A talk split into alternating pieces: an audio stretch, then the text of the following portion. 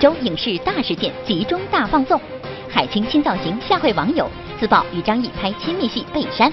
我们俩现在给姐的没了。吴奇隆、刘诗诗大婚在即，不收礼金，只要祝福。鹿晗坐高铁被围堵，粉丝的热情到底怎样释放？深切缅怀，著名表演艺术家葛存壮先生去世，享年八十七岁。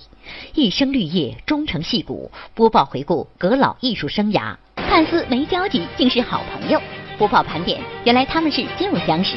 因为他母亲跟我母亲是在一个办公室。远离歌坛十年未见，什么力量让他复出？重磅人物田震为什么归来？钱老师来了，你们准备好了吗？每日文娱播报周日特别策划马上开始。嗨，大家好，欢迎收看我们正在为您播出的每日文娱播报周日特别策划一周影视关键词，我是陈阳。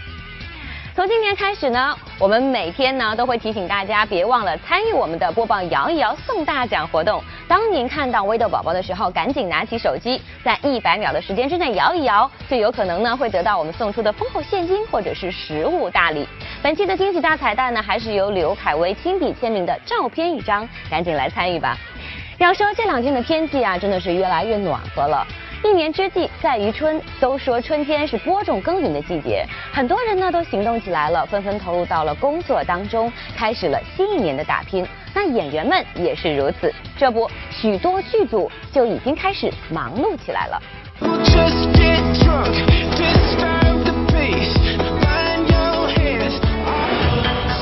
我们拍的这个戏呢叫《国士无双黄飞鸿》，我就演的是黄飞鸿本人。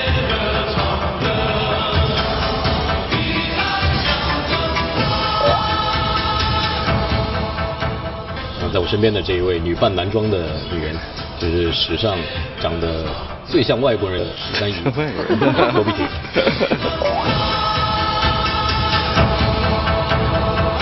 提及黄飞鸿和十三姨，很多人想到的都是李连杰、关之琳演绎的经典版本。近日，《国士无双黄飞鸿》就在上海热拍，而此次黄飞鸿和十三姨分别由郑恺和郭碧婷饰演。您看看郭碧婷现在的打扮，在剧中她时而女扮男装行走江湖，时而又粉黛娇羞化身温婉女子，而郑恺则剃了光头，一身长袍马褂。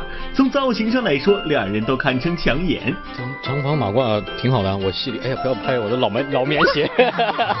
老棉鞋穿吗？对，这个挺好的，我觉得在戏里的给我设计的衣服都挺满意的。我其实女装蛮漂亮的，女装真的，她女装真的很漂亮。除了造型上到位，要想饰演好黄飞鸿这个角色，拳脚功夫无疑是最大的考验。不知道郑恺是不是做足了准备？这个有学啊。学一些基本的一些身段，但是我本来就有饥渴。天，我记得就是打到跟那个武行没有接上，然后那个武行就说：“哎呀，凯哥，你打的太快了，跟不上。”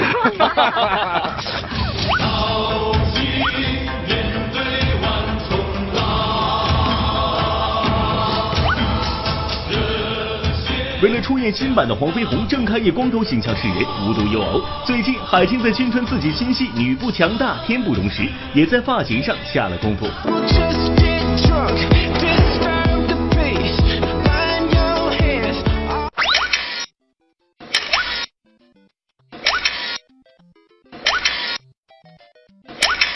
等等，让小编先捋一捋，这头顶金发的人是国民媳妇海清？印象中她不是白发魔女吗？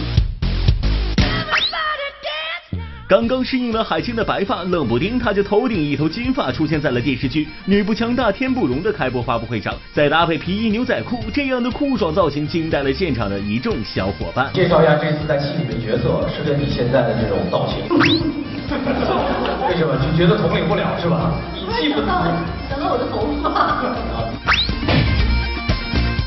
一瓶白的一百万，五瓶五百万。来，我一个人不想干，滚蛋。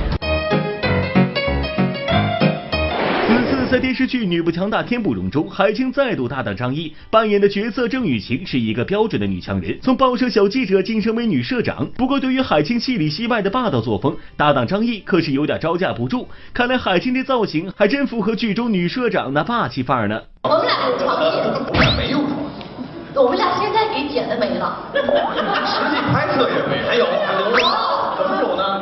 我们看不到，但是我们演的，我们演了。演的时候很投入。真的那个我们在拍之前就说不能留，所以我们没拍，我记得。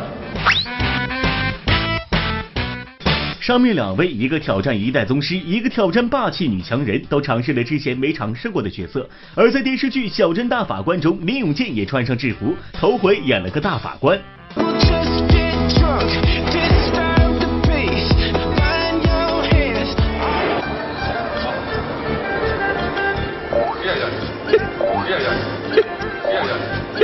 重新来过，重新来过，再来，再来一次。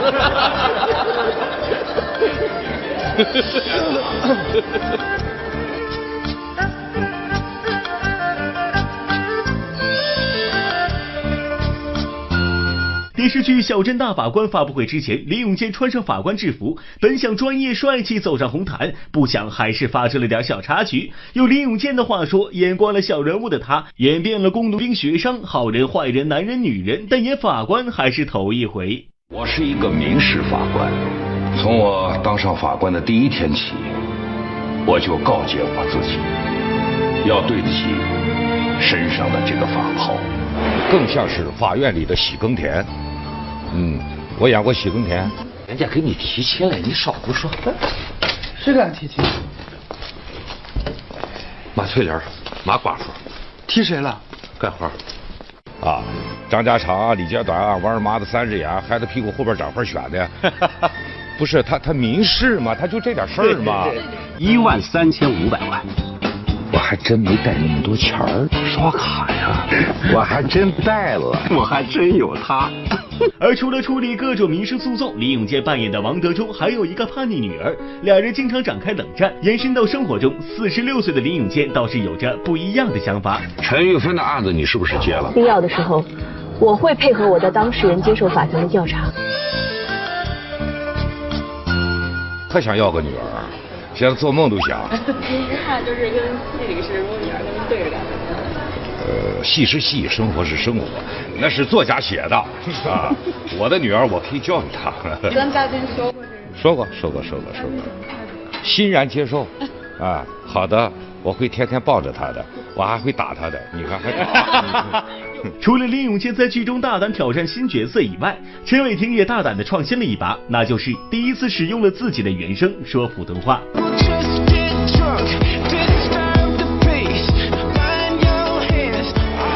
我是陈伟霆。大家好，大家好，我是唐艺昕。由陈伟霆、唐艺昕等主演的电视剧《因为爱情有幸福》正在热播。电视剧主要讲述了牛牛和陆小南这对八零后小夫妻与房东家发生的一系列啼笑皆非的故事。陈伟霆不仅在戏中大展男友力，还首次使用了自己的原声。不过这普通话过不过关，还得是观众说了算。叫他们以后叫你小兰就 OK 了。就这样啊？对啊，你们三个人。看起来年纪差不多，他们两个好像是二十几岁吧，你快到三十岁，其实还。陈是什么？不单是你的名字有问题，我连自己的名名字，就是我看那些粉丝说，扭扭扭扭扭扭，光看怪狗，光框扣，瓜滚框空哥怪狗。哎，好一点，好一点。很多人呢，确实已经是紧锣密鼓的忙活起来了。那接下来我们要说的这几位演员也没闲着，在一周的时间里呢，可谓是喜事不断，就像是一起说好了似的，扎堆儿秀甜蜜。您看，有这个情侣秀恩爱的，有怀孕的，还有即将举办婚礼的，这甜蜜的程度真的是羡煞旁人。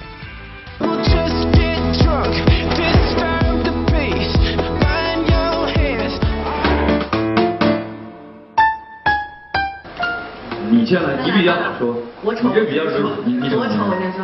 啊，那个大家好，我是张歆艺，我在这部《穿越谜团》里面饰演魏柔。他在解我这个问号，在解这个方程式的过程中，两人相知相恋。呃，戏里边是这样啊。由袁弘、张歆艺、袁文康、高鑫等人主演的网剧《穿越谜团》近日在北京举行了发布会。这部剧综合了情感、悬疑、心理等多种元素，人物关系相当复杂，堪称烧脑剧。不过发布会现场就被袁弘和张歆艺这对真实情侣一手承包了。我最亲密的人都在骗我，可能够相信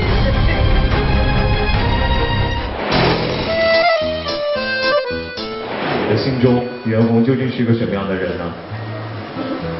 慎重点啊，慎重点，说点好话啊，人多留点面。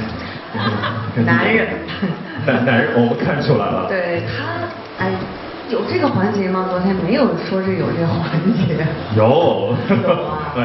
当然是一个很好的男人，很有担当，然后戏演的又好。嗯。对，然后。对，同时注意低调，低调，了对方的一点。我受不了他失忆。对，他脑子不记事儿。你上一秒把手机放这，下一秒就忘了。上一秒见过一个人，下一秒我说那谁谁，他说谁啊？真的不记事儿。你知道大大咧咧吗？他他连他妹妹结过婚他都不记得。他问他妈我妹妹结婚了吗？他他说你妹孩子都好大了，你去参加过她的婚礼？真的。袁弘、张歆艺假戏真做，在电视剧《女医明妃传》中呢，霍建华和刘诗诗也上演了一段甜蜜浪漫又虐心的恋情。唯一有点可惜的就是美人虽好，但她是吴奇隆的。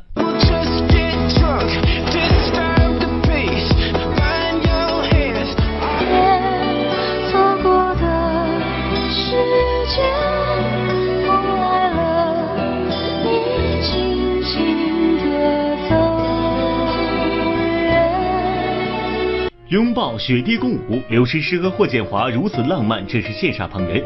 不过刘诗诗，你真的不怕老公吴奇隆吃醋吗？其实算上《仙剑奇侠传三》《怪侠一枝梅》《犀利人师》，这已经是霍建华刘诗诗的第四次合作了。对于如此亲密的举动，大家也是司空见惯了吧。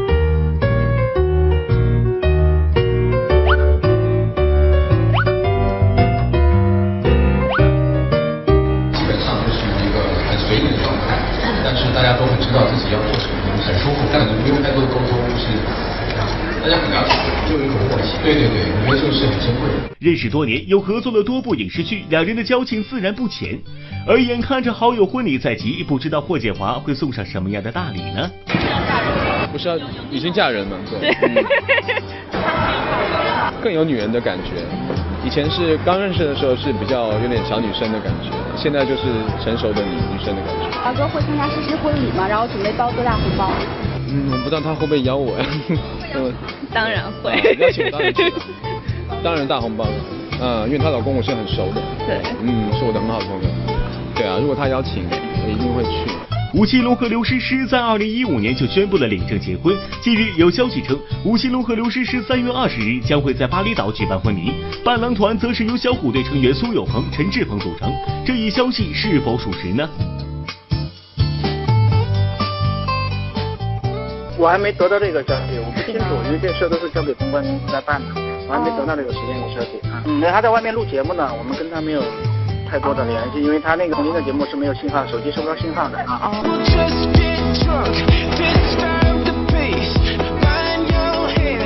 如果说那个时候刚刚开始建立一个家的话，工作之家的话，那么其实我们这个家到了今天，呃，已经开始家人与家人之间有开始真正的内在的沟通。好，不好意思，先生，我不好意思。大家好，我是唐磊，然后非常感谢大家今天来到现场。我们的北京遇上西雅图又回来了，谢谢。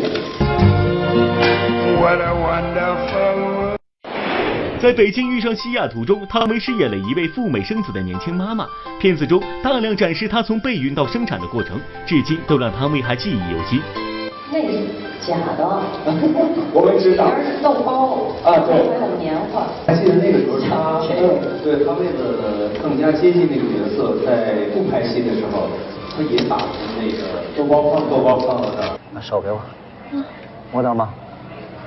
这么长时间应该是躯干运动。给他再翻身。来，跟他说话。喂，我说什么呀？说什么都行。三年后，当《不二情书》准备上映之时，汤唯也迎来了自己的第一个小宝宝。二零一四年的七月，汤唯宣布和韩国导演金泰勇订婚，至今结婚一年多的时间。而就在几天前，汤唯在朋友圈中宣布了自己怀孕的好消息。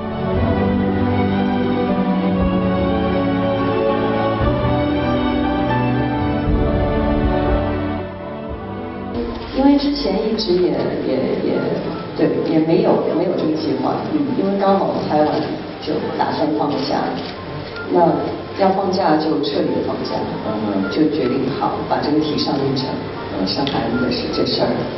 我还是想说最后一句，好，我真的觉得我太幸福了，一切都那么的完美。一周影视大事件集中大放送，鹿晗坐高铁被围堵，粉丝的热情到底怎样释放？深切缅怀，著名表演艺术家葛存壮先生去世，享年八十七岁。一生绿叶，终成戏骨。播报回顾葛老艺术生涯，看似没交集，竟是好朋友。播报盘点，原来他们是旧相识。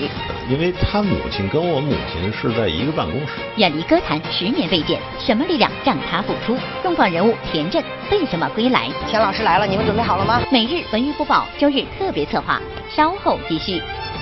欢迎回来，这里是我们正在为您播出的每日文娱播报周日特别策划，一周影视关键词，我是陈阳。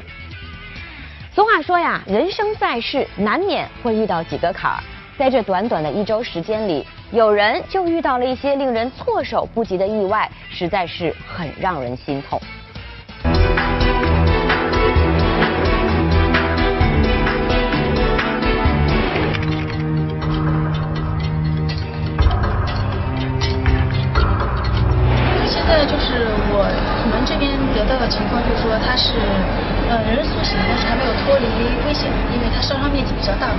三月一日晚，上海女子偶像团体 S N H Fourteen 的成员唐安琪在宝山万达广场一咖啡店就餐时，不慎用打火机点燃身上的衣物，造成全身大面积烧伤，目前仍在上海医院重症监护室接受救治。有消息称，唐安琪在意识清醒时曾问医生自己是否会毁容，并想听歌以缓解痛楚。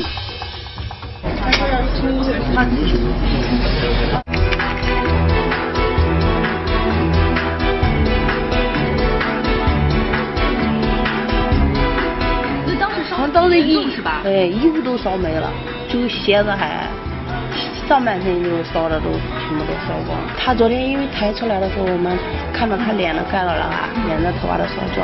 那膝盖下面的衣服还就烧的还有一点，鞋子还没没烧到。事发咖啡店对面的奶茶铺老板董先生也是目击者之一。他发现唐安琪全身着火后，迅速冲入咖啡店对其进行施救。在接受采访时，董先生也回忆了当时那惊险的一幕。当时我在点单给客人点单，后来的时候听到一个尖叫声，救命很大声，后来我们人身就而去了。过去以后，然后到那里以后，我当时看到他第一眼的时候，就是说。全身都是火，跟拍电影似的。后来泼水用水给他扑灭掉了，两瓶水，两两盆水就给他扑灭了。扑灭了以后，发现他头发什么都烧烧的没有了。S.N.H.48 的成员遭遇到烧伤事故，让我们很意外，很心疼。而前两天，鹿晗在乘坐高铁前往绍兴市，也遭遇了意外事件，那就是火车到站，他却出不了站。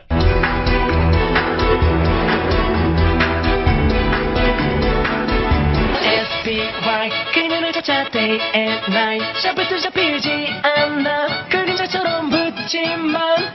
近日，鹿晗乘坐高铁前往浙江绍兴参加某综艺节目的录制，不料却在火车站遭遇大批热心的粉丝围堵，现场一片混乱。随后，鹿晗发布微博称，当天粉丝太多，导致他无法离站，并表示对粉丝的这种围堵行为十分担心，怕出现安全问题。刚才我连站台都出不去，都是人，大家的热情我都很感激和理解，特别害怕有人为此受伤，希望大家不要再接站了吧。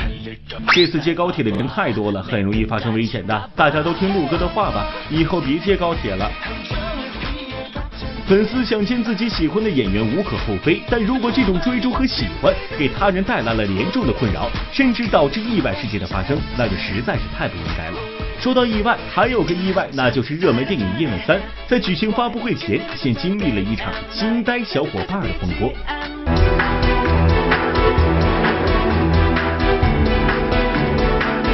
但因为不满首映礼的规模及到场媒体数量，承办这次首映礼的火传媒高层震怒，现场开除了主管以下的全部员工。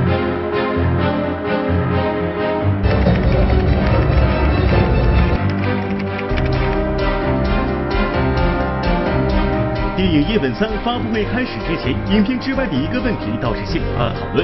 有署名为蓝鲸娱乐报道的微博爆料，因为不满首映发布会的规模，叶问三宣传方员工被当场开除。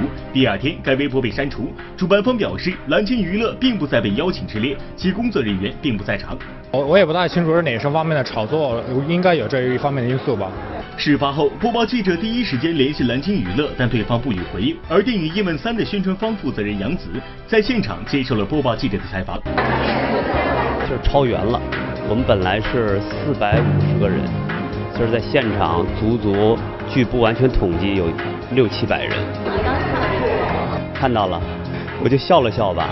因为现在有一些无良的自媒体啊，就是肆无忌惮的造谣。首先来讲，《叶问三》呢是一部好戏、好的片子，不希望有无良媒体的炒作。除了刚才这几位的经历确实很让我们心痛之外呢，还有一件事儿也真的是很让人痛心。三月四号，著名表演艺术家葛存壮先生因脑梗引发心脏衰竭去世，享年八十七岁。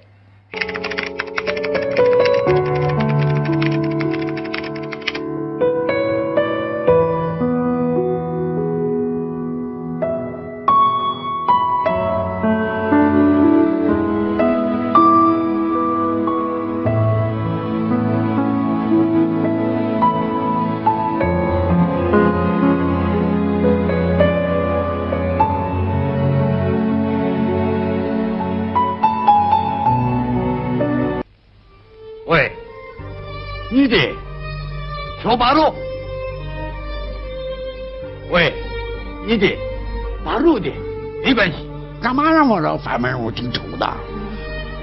这个观念没有。相反的，你比方作为我自己，我觉得给我演的反面人物啊，这话我说出来啊，我觉得有的时候比那个正面人物写的还生动。他们那个角色啊，是红花的话。那么我葛存壮，甘当绿叶配红到八十多岁。啊，刚认识。我说我们都七十多岁，我们五个唱那些歌在一起出了一个节目啊啊。当时唱的是什么歌？你还记得？呃，游击游击队之歌吧。您您能唱两句当时的那个？当时就我们都是飞行军，哪怕的山高水又深，在密密树林里到处安排同志们的追。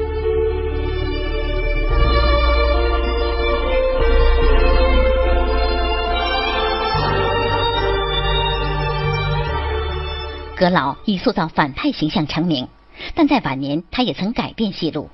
他曾客串过《爱情呼叫转移》，在电影《周恩来的伟大朋友》中扮演齐白石，并因此荣获金鸡奖最佳男配角。三年前，我们播报记者曾到葛老家中探望，那时由他出演的电视剧《徐悲鸿》正在热播，葛老在其中再次扮演齐白石，而这部戏也成为了葛存壮先生生前的最后一部作品。用一张纸把我要说的话写在纸上，我就看着那张纸。实际上我说词，实际上在读词，在读。这是逼得我逼上梁山，我没有办法。我记不住，我还得说。徐先生，您过奖了。有一些势利鬼，哎。他看不起我这个木匠出身。葛存壮先生在荧屏上塑造了多个经典角色，但葛老却说，他一生中最优秀的作品便是儿子葛优。令他欣慰的是，子承父业的葛优在艺术上同样获得了巨大的成功。二零一一年，在每日文娱播报举办的文娱十年影响力盛典上，葛存壮先生亲自到场，见证了儿子的荣耀时刻。最近啊，身体不太好。住院刚出来十多天，那么一个是呢，今天有儿子获奖了，所以我呢就跟我的老伴儿啊，呃一块儿都来。干这行嘛，就是受他影响太大了。你说我本人这性格呀，其实要说起来不是做演员，这行动啊，葛优。我那儿子是很关心的，我拍戏拍不拍哪个戏，戏份是不太重啊，能不能定得下来呀、左右都要。替您把关。其实早在二零一一年，我们便得知了葛存壮老师生病的消息。当初电影《飞越老人院》中牛奔的角色原本是由葛存壮出演的，但最终因为脑梗与角色失之交臂。不是糊涂了，而是一种中风状态。嗯，为什么疯了呢？进到养老院来已经好几年了，嗯，而你们都是看的，对，心里窝囊。这个戏里真正特别感动我的是，真的葛优这个葛存壮老师啊，他为这个戏准备了两三个月，做了非常好的化妆和努力，然后最后没有来，我我也挺遗憾。能一看都没看，都看不出是您的感觉。到养老院已经六年了，都不来看我。他现在这个没拍成这个戏，他挺遗憾的。他现在一提这个戏啊，血压就高，他老是因为脑梗错失了《飞跃老人院》，从此葛存壮再也没有回到他心爱的影视事业中去。但正如李斌所说，他的最后时光是安慰的，因为有孝子葛优寸步不离的照料。这天天夜里在这陪。哦，葛优天天夜里都在这陪啊，整宿整宿。这那个血糖弄低了，陪他办。葛优老师保重，谢了。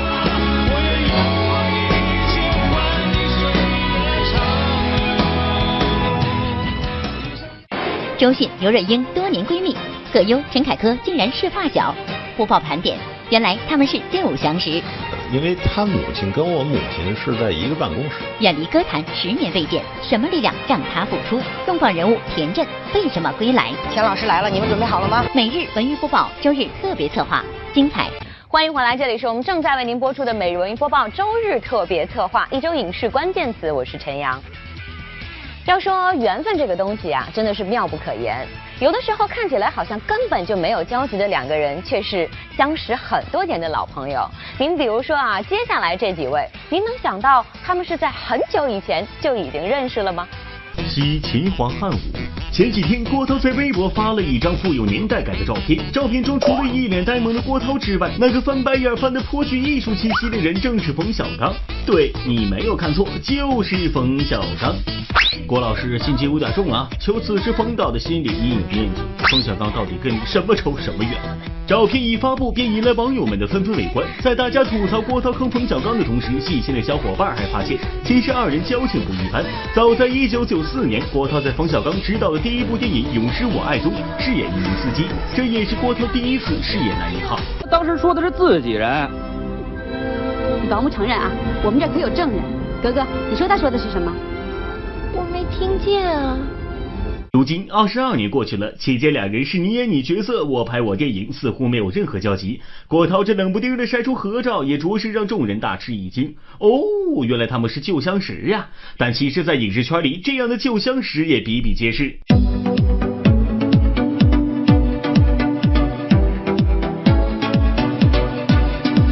郭哥家吧？哦，小雨，小童，小雨，小童，你怎么在这儿啊？我来找郭哥。说到关晓彤，很多观众对她第一印象或许还停留在《大丈夫》中的欧阳淼淼，又或者是一仆二主中的杨树苗。但这个九零后资深小演员首次登上央视春晚舞台便大放异彩，而她和马天宇的合作更是让细心的网友们挖出了一段渊源。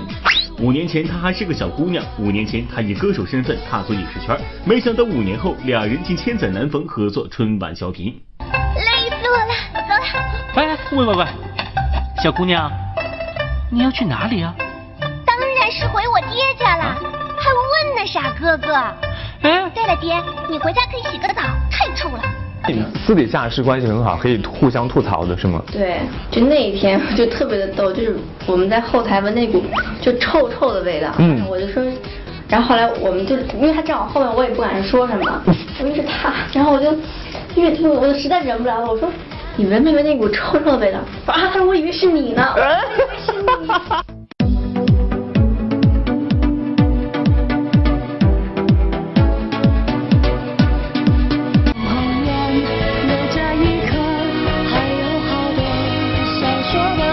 去年刘若英我敢世界巡回演唱会上，周迅、汤唯、桂纶镁穿着睡衣来到了现场，一起演唱刘若英新歌《我要你好好的》。于是很多朋友也有了疑惑：咦，我才知道他们是好朋友呀。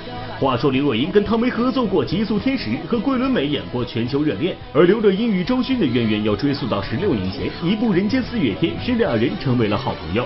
悲伤和快乐，你懂得，所以我自。他就是踩刹车的时候，他那个动作是无意识的，但是我就非常感动。就那个停得很猛的时候，他手就在我这个旁边，他会直接保护我说不要让我这样摔下去。你你总是希望他能够是安全的，因为我觉得我我对他是特别的疼惜。嗯，就我觉得他是一个非常需要疼惜的人。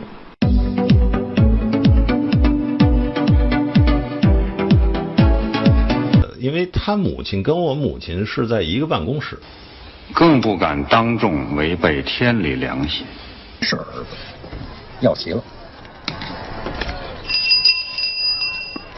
从一九九三年的《霸王别姬》到二零一零年的《赵氏孤儿》，十七年的时间，陈凯歌和葛优仅有两次合作。不过两人的缘分并不浅，早在上世纪六十年代，他们就已经相识。他小时候那幼儿园啊，就是我住的这院里头，所以他他从幼儿园放学的时候啊，我经常能看见他。那时候才多大，五六岁。对啊，幼儿园嘛。啊，幼儿园就就那时候我就知道他是葛优。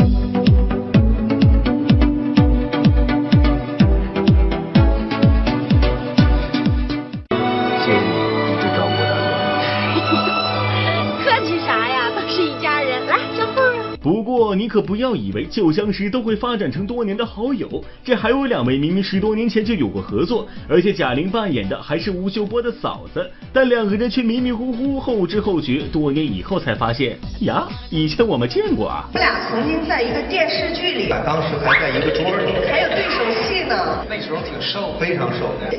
我当时真的不知道，我跟我有对手戏的那个人叫吴秀波，是十年以后，后来有人看到了这个戏，才告诉我。我说啊，我说我怎么不知道啊？虽然自从那次合作后，吴秀波和贾玲就没有再合作，可现在他们已经变得熟络起来。在贾玲参加的节目《欢乐几亿人》中，吴秀波担任主持人；而在生活中，贾玲也成为了恐飞症患者吴秀波上飞机前缓解情绪的调剂仪。我们整个团队这个上飞机前怕我紧张，就让我看大咖秀，让我看你，看你装糊涂。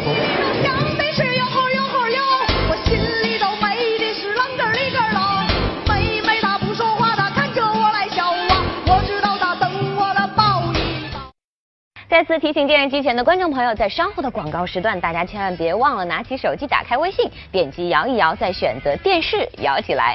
这样的话呢，您就有机会获得我们送出的大奖啦！赶紧一起来吧！远离歌坛十年未见，什么力量让他复出？重磅人物田震为什么归来？钱老师来了，你们准备好了吗？每日文娱播报，周日特别策划，精彩稍后继续。欢迎回来，这里是我们正在为您播出的《美容音播报》周日特别策划，一周影视关键词，我是陈阳。作为歌坛唱将，田震呢带给了大家很多的经典歌曲，但是从2005年发了专辑之后，田震就鲜少有音乐作品面世了。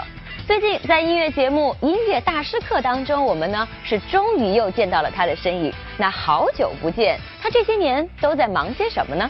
我们欢迎田震做客每日文娱播报的独家对话。其实这个采访真的是应该说还挺有纪念意义的，因为蛮难得的。别这样说，也确确实实我我很少很少上节目。对呀、你还能记得你上一次接受采访是什么时候吗？怎么也得十年前了。朋友，你今天就要远走，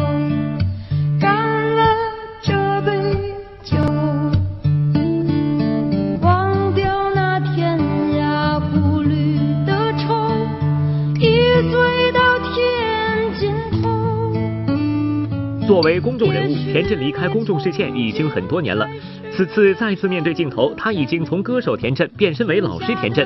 在第二季音乐大师课中，田震担任老师。身为铿锵玫瑰、经历过风雨彩虹的田震，面对一群小孩子，能否招架得住呢？去年的时候，音乐大师课已经请我了，我没来，哼，怪异。我当老师，跟孩子在一起，我就我不知道该怎么跟他们打交道，我束手无策。啊，什么呀？孩子一哭，恨不得就给他轰出去。什么呀你？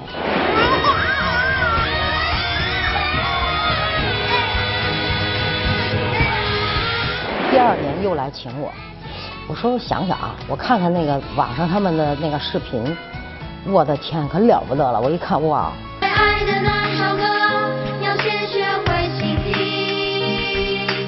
每个会说话也会流泪的是一档好的节目，而且那么多好的孩子，你知道吗？我觉得我我，所以说我今年才答应了。田老师来了，你们准备好了吗？你做老师的这个过程中，你你会先把那个鼓励的话放在前面吗？会，会要先给他鼓励。但是我们班现在我确确实实有点问题，头疼，有的孩子不说话。先做一个自我介绍。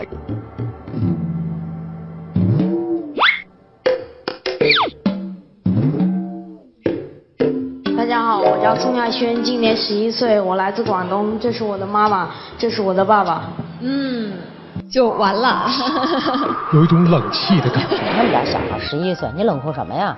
能冷酷到哪去呢？就说你要给我装的话，那我对他对他绝对不客气，绝对不客气。小孩子就应该阳光和灿烂，他这个年龄就是阳光灿烂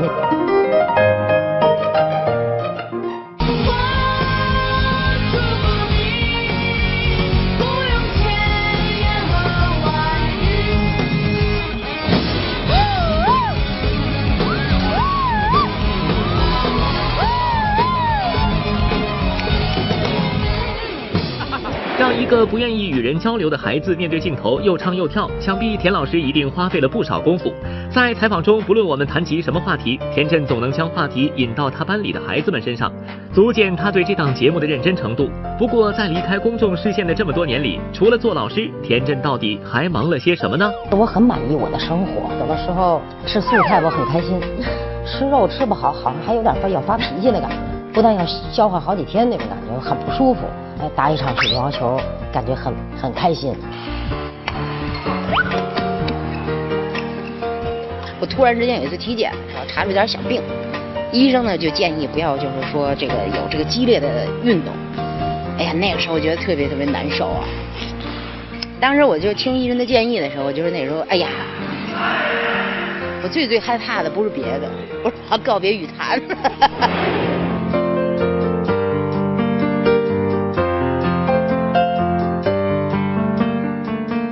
的生活中，工作这个词，这几乎就是一个很不重要的事情。关心一下足球，一到欧洲杯、世界杯，我完全就黑白颠倒，黑白颠倒。那是也是球迷的幸福生活，我对我现在生活挺满意的。事实上，吃素、打羽毛球、看欧洲杯，现在的田震看起来与歌手田震似乎已经没什么交集了。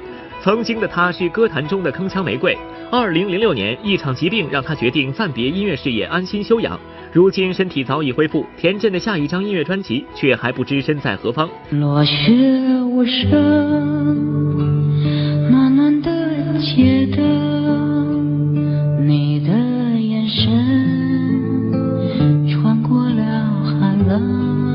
我以前老说啊，还说特别讨厌音乐了，已经。你让我现在听什么音乐，你还不如让我去听那个装修的电锯声呢。我说我非常不不喜欢，但是事实上我说的这个不喜欢音乐，我是真的不喜欢那种浮躁。市面上的这种浮躁，我觉得毫无意义。真正的音乐，好的音乐，那是肯定要喜欢。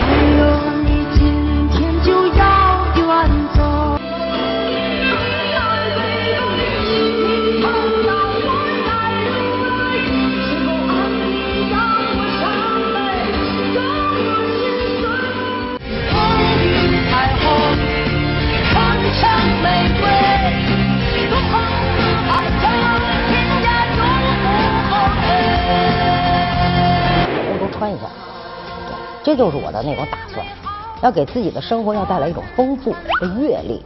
以前特太单一了，单一到什么程度啊？就可整个就一白丁，除了唱歌演出啥也不知道。啊，自己交了一辆交了一次水电费，知道那个电表要插卡，在门哪儿弄？哎呦，突然感觉有一种成就感。我一想，你这什么玩意儿啊？这是什么这搞什么都不懂，趁着你必须要能吃，能走得动，你的身体还非常好的时候，要多多多去旅游一下。没有摇到奖的观众朋友们，千万不要灰心啊！本期节目还有最后一次抽奖机会，不要错过，祝大家好运。那接下来呢，我们要为您播出的是季播节目。哎呀妈呀，让我们先睹为快。由李伟健、王坚石等人参与录制的全新季播节目《哎呀妈呀》，以喜剧小品的形式再现了生活中的热点事件和话题。今天咖啡馆的李老太就有点不太幸运了，回家路上竟遇到了这样一个奇葩人。站住！嚷什么呀你？啊！我是保安，我要尽到我一个人应尽的职责和义务。你带证没带？带什么证啊？小区那业主发那个卡，进门证啊，黑色的。你行了，你别跟我这胡说八道。你们是发证了？什么时候查过？我带证干嘛呀？不行，这是新制度，刚刚实行，只要是人。搁这儿过没有证，一律不让进。您在生活中是否也遇到过奇葩人或事儿呢？生活中找人借钱、为人还钱这种常见又棘手的问题，您是否也遇到过呢？